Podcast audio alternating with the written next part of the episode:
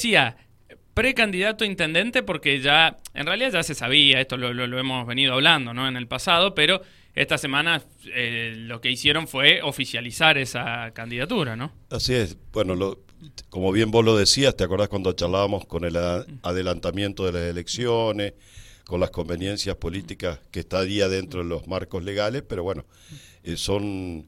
Este, a los que dicen que no hacen política la hacen y hace muchos años, ¿no?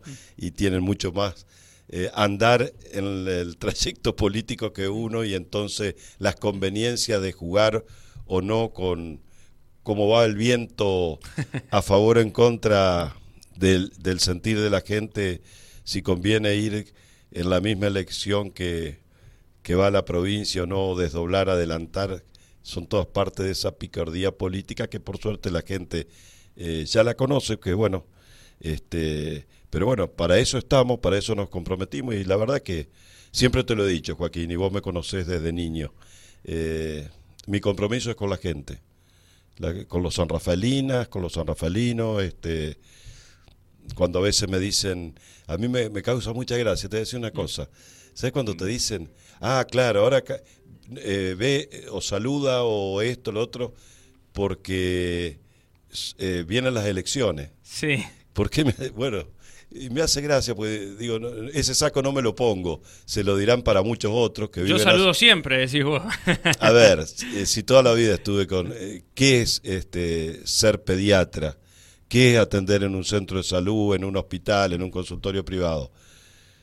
Por algo lo decía los otros días, pues, primero por convicción, porque lo siento así, porque no tengo que, que mentirle a nadie, a cualquiera lo puedo mirar a los ojos, este, me puedo equivocar como cualquiera y puedo tener todas las, las bondades y las, hmm. y las cosas malas de los seres humanos, pero que lo hago de corazón y con entrega y vocación de servicio, que no te quepa ninguna duda. Aparte, no, me es molesto decirlo a mí, pero primero que camino por, por vivir en el centro toda mi vida, segundo que puedo que alguien diga si atiendo si atendí distinto en un centro de salud en un hospital o en, la parte privada. Y por lo otro, cuando uno dice que como pediatra, que tenemos un amplio contenido social, nos metemos en la vida, en la familia, en la casa, en forma figurativa de cada uno de la familia o del contexto socio, social de cada uno de nuestros pacientitos, no me equivoco, por eso conozco de sus vicisitudes, de sus eh, todas las necesidades. Eh, ¿Cuántas veces me tocó? Bueno, también lo hemos charlado acá, eh, que el trueque, que esto, todas las crisis económicas en la Argentina y tener que atender por nada, a veces recibirle el, el frasquito de, de, lo que sea, porque no tenían un peso. Y yo siempre recuerdo algo, y te lo voy a decir, que está en mi corazón yo perdí a mi mamá cuando era muy chiquito, la vi morir y le hacían respiración artificial a través de una ventana, yo del patio, la del dormitorio ella daba un patio, mm. eh, era muy, muy chiquito y cantaba muchas veces esa canción vieja, que muchos no la recuerdan, pero buscala, sí. de Horacio Guaraní. Doctor, yo solo sé que soy muy pobre Mm. Por favor, lléveme un médico a mi casa, que mi mamá va a curar y algún día, con algo que ella haga, se lo va a pagar. No tengo un peso. Bueno, eso que ya desde chico lo sentía, lo sigo sintiendo hoy. Y ese es el compromiso con la gente. Porque estamos viviendo una crisis tremenda en la Argentina. El, el compromiso es eh, estar, digamos, básicamente, algo que parece tan simple. Y a eso le agrego que yo me, he capacitado, no estoy en, en salud, no, no, empecé a participar en salud porque vos ya también lo hemos charlado. Mm. Eh, hice una, durante dos años yo hice una maestría en salud pública en Buenos Aires, este, dejando mi actividad privada, viajando con mis propios recursos, la hice sin ninguna ayuda económica de nadie, la hice por vocación y para prepararme y después cuando tuve oportunidad estuve presente. Eh, no es que, y, aparte en este transcurrir de la vida y andar todos los caminos, me he ido preparando, he ido, como decía, fortaleciendo mi espíritu y mejorando la capacidad de gestión, teniendo otras miradas, articulando con distintas gestiones, desde el ministerio en este caso, cuando lo ejercí, con cuatro ministros, como alguna vez te dije, y haciendo todo por San Rafael.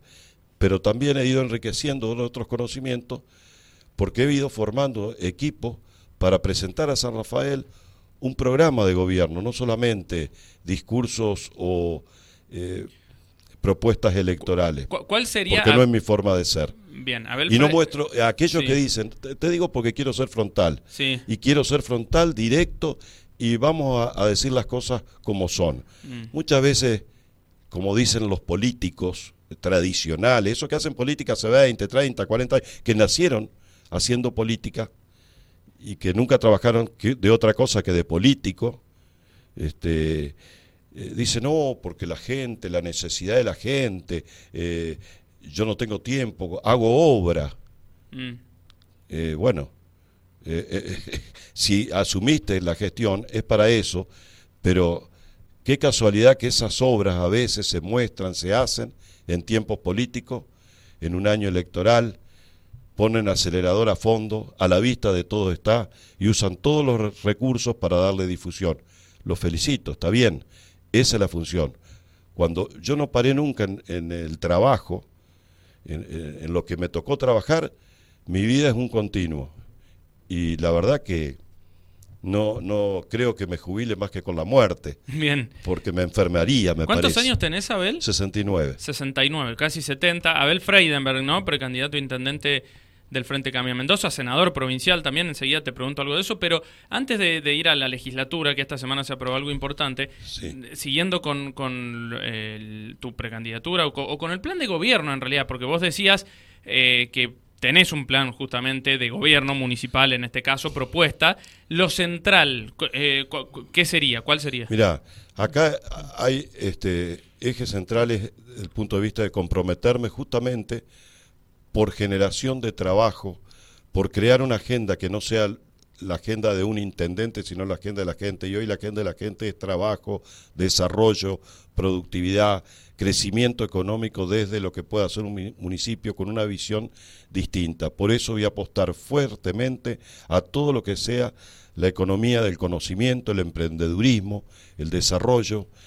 Voy a trabajar también en terminar y concretar no viribiri, como tiene que estar un plan de desarrollo eh, territorial para San Rafael que articule y fortalezca todo lo que sea la agricultura, la ganadería, la industria, el comercio, el desarrollo turístico, pero que sea con un crecimiento ordenado y sepamos a dónde vamos.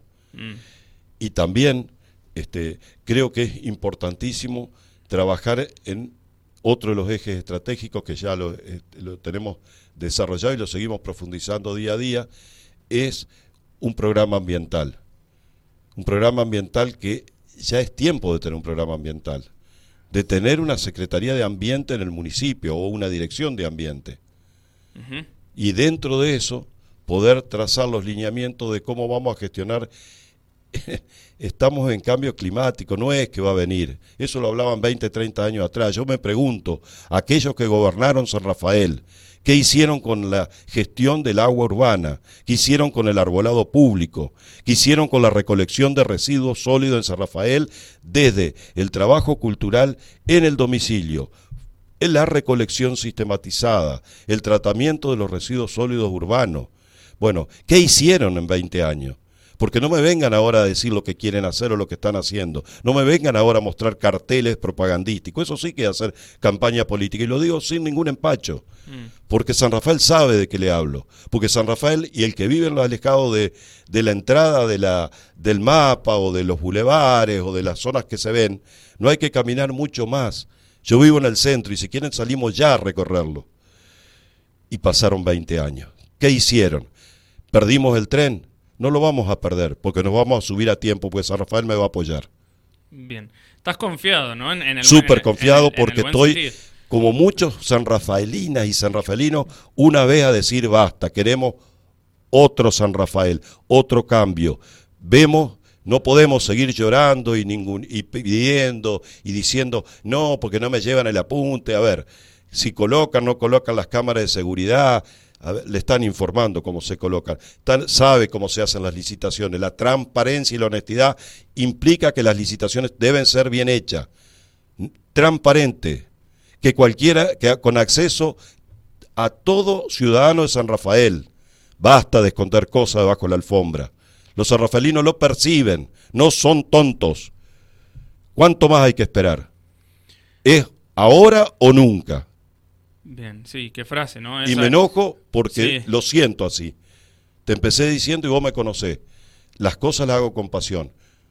No, no, pero aparte digo, eh, una frase tan trillada, pero a la vez tan real, ¿no? Digo, de eso que acabas de decir, de ahora o nunca, eh, una invitación, obviamente, en este caso, a, votarte a vos, sería lógicamente, ¿no? Sí, señores. Y aparte, la otra vez escuchaba, a ver, qué fácil que es salir a recibir eh, una manifestación de un gremio, como es el SUTE, cuando pedían aumento los maestros. ¿Quién no necesita aumento? ¿Quién no necesita trabajo genuino en San Rafael? La gente está cansada de planes. Culturalmente tenemos que tomar ese desafío y cómo lo vamos a hacer. Ayer teníamos charlas del programa Enlace, Enlazado, de habilidades blandas. ¿Por qué no van y hablan con los empresarios del turismo, los que tienen hoteles, a ver cómo necesitan tener gente capacitada para tener superación de trabajo en San Rafael? Hay una masa crítica de jóvenes hay muchos jóvenes que necesitan capacitarse, que no es mentira que la mayoría de la gente quiere ser planera. No me voy a aceptar ese relato. Es ofender a mucha gente. Que puede haber alguno que ya culturalmente se resignó a eso. Desgraciadamente puede ser que sí. Pero entre todos tenemos que dar ese cambio cultural por el trabajo, por los valores, que San Rafael tiene que volver a ser lo que era pero por sobre todas las cosas con una mirada superadora. No miremos para atrás, lo que no se hizo, no se hizo, vamos adelante. Vamos a lo que estamos viviendo. ¿Qué, ¿Quién? A ver, cualquier profesión, cualquier oficio, ¿va a ser lo mismo dentro de 10 años? Seguro que no.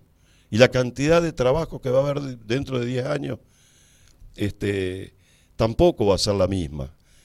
¿Estamos preparados o, hay que decir lo que me va a doler, que hay gente que va a seguir quedando sin trabajo porque no está capacitada y nadie le dijo y nadie le dio la posibilidad de capacitarse. Eso es responsabilidad de un intendente también. El, el que está más próximo a los problemas de la gente. ¿Qué estamos haciendo para eso? Bien. Abel Freidenberg, ¿no? Precandidato a intendente, también senador provincial de la UCR. Y ahora sí, digo, me quedo con esto último, lo de eh, que sos senador actualmente, ¿no? Porque tenés mandato todavía em, vigente y eh, va a seguir en el supuesto caso, inclusive que, bueno, no se te diese esto de llegar a la intendencia, te queda un tiempo más también. Pero más allá de eso, digo, eh, esta semana se aprobó ¿no? en la legislatura un proyecto importante referido a la digitalización de la salud, que vos sos autor de, eso. Eh, bueno, no. De esa iniciativa. Eso ingresa, es un proyecto de ley que ingresa por el Ejecutivo a la legislatura. Yo fui lo que se llama el miembro informante por ser presidente de la Comisión de, de Salud. La Comisión de Salud. Primero, este, sí, hubo eh, desde, la, desde el Ministerio de Salud hubo una reunión previa, sugerencia y demás, y después, con el bloque del Frente Camendoza, pero después con los dos bloques, o sea, todos los legisladores, hubo reuniones conjuntas donde fue la ministra, fue eh, Rodolfo Montero, el director general de Fuesmen, y bueno, parte del equipo del Ministerio de Salud, en una reunión conjunta de la Comisión de Salud, donde estamos todos los bloques, la Comisión de Hacienda y Presupuesto, a presentarnos el proyecto y ofreció eh, todas las preguntas que se quisieran hacer. Es más, se hicieron algunos artículos, modificaciones propuestas por el bloque de, del Frente de Todos.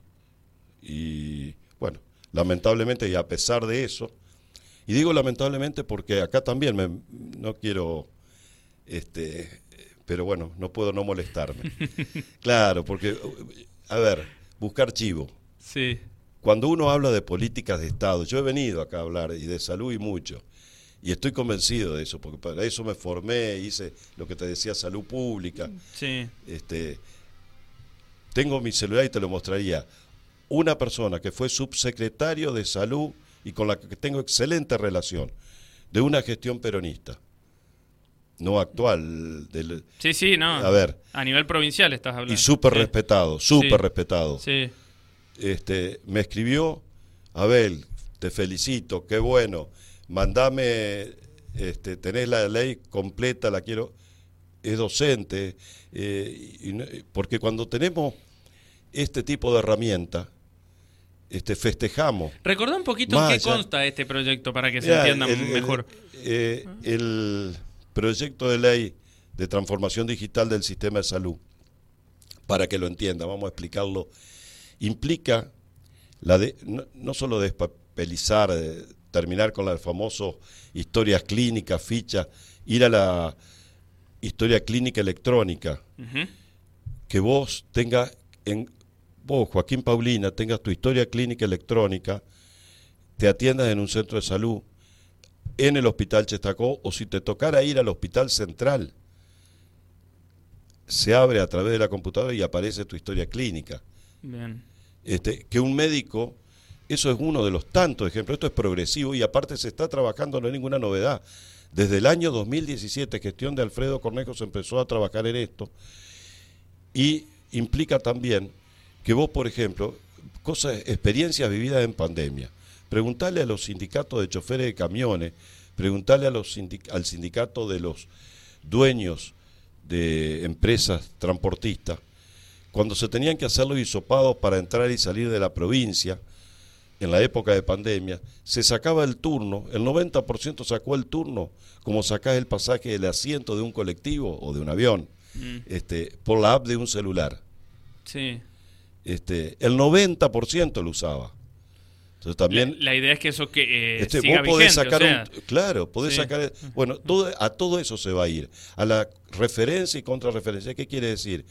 Que vos vivís en, eh, Punta de Agua. Sí. Que vivís en el Niwil. Te ve un médico y dice, necesita el turno. Bueno, ese médico va a tener que escribir con letra legible porque lo escribe la computadora. Se va a entender. Claro. Vamos a tener recetas digitales. No va a tener problema el farmacéutico del hospital, del centro de salud, el que entrega el remedio y menos la farmacia afuera. Con recetas digitales y, va a decir, bueno, diagnóstico, qué estudios le hizo, qué no le hizo. Qué...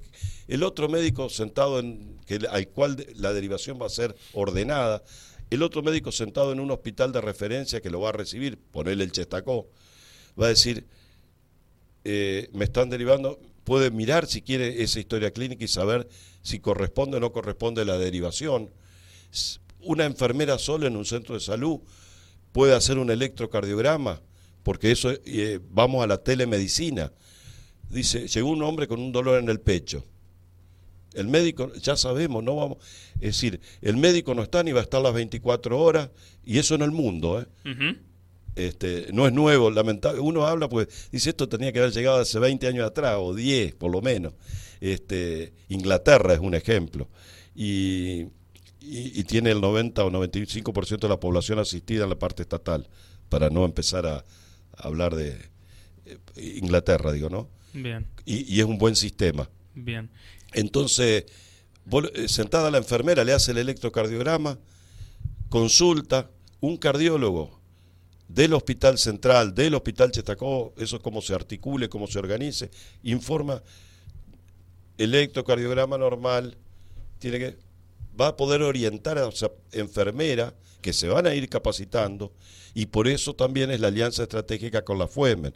La FUEMEN es una fundación del Ministerio de la CONEA que tiene, y de la UNCUYO, y que tiene 30 años de experiencia y es un ejemplo a nivel de gestión como fundación a nivel provincial. Y fíjate vos que fue creada por Felipe Llaver, pero fue puesta, materializada con eh, el gobernador Bordón. Qué lindo poder hablar así porque eso es lo que dejamos para, para nosotros, para los vecinos, para los ciudadanos, para lo que vamos a usar los sistemas. Esto, esto se, que, se, que se sienten en una mesa y se dejen de embromar. Yo escuchaba, te digo sinceramente, me siento mal para... ¿Sabes qué? Los discursos estos que a veces dan en, para figurar, y que enredan todo y que hablan. ¿Sabes cuándo lo viví? Mm. Yo fui estudiante en la década del 70 en La Plata y tuve dos, tres años de centro de estudiantes hasta que le pusieron una bomba. Cuando se paraba alguno arriba de una mesa a hablar y daba discursos, parecen eso. Mm. Este, son poco serios y esos discursos y esas posturas atrasan, pero atrasan para quién? Para la calidad de vida de todos nosotros. Es por eso que esto, el proyecto de transformación digital del sistema de salud, hay que aplaudirlo y de pie. Falta eh, No es diputados que- ahora, ¿no? Falta diputados. Sí, se Porque senadores, va a Es diputados. una herramienta que va a mejorar y va a modernizar y va a adelantar, eh, que va a, haber, va a seguir habiendo algunos eh, problemas que pueden demandar. Bueno, aparte va a gestionar con números, con estadísticas. Cuando te vengan a decir, falta un pediatra en tal, a ver, ¿qué demanda tiene? ¿Qué población tiene? ¿Cuántas consultas hubo? Se termina el biribiri y se gestiona como se gestiona en el mundo. Bien. Entonces no, no no es que se está inventando nada nuevo, es que hay que hacer las cosas como hay que hacer y llamar a los que saben. Para cada uno, basta de todólogos. Bien, bueno. Sí, porque algunos te discuten si- como si son ingenieros, como si son médicos, como si... Sí. Eh, A ver, lo bueno es tener equipos de trabajo, donde vos puedas mostrar gente que trabaje a la par y, y tener la humildad de decir, a ver, de esto te puedo explicar algo, pero vení, explícaselo vos. Bien. Poco se ve eso, ¿eh? Sí, eh, gracias Abel por venir, la seguimos otro día seguramente. Gracias a vos, Joaquín, como siempre. Una mañana más, pero bueno, más, Más power. power. Gra- pero bueno, eh, tal vez porque la mañana se levanta con todas las pies, pero eh, siempre Ah, ha sido sí, así. Sí, sí, está perfecto. Gracias eh, y bueno, nos vemos pronto seguro, de nuevo. Bueno, gracias. Gracias. Ahí estaba Abel Freidenberg, precandidato a intendente del Frente Cambia Mendoza.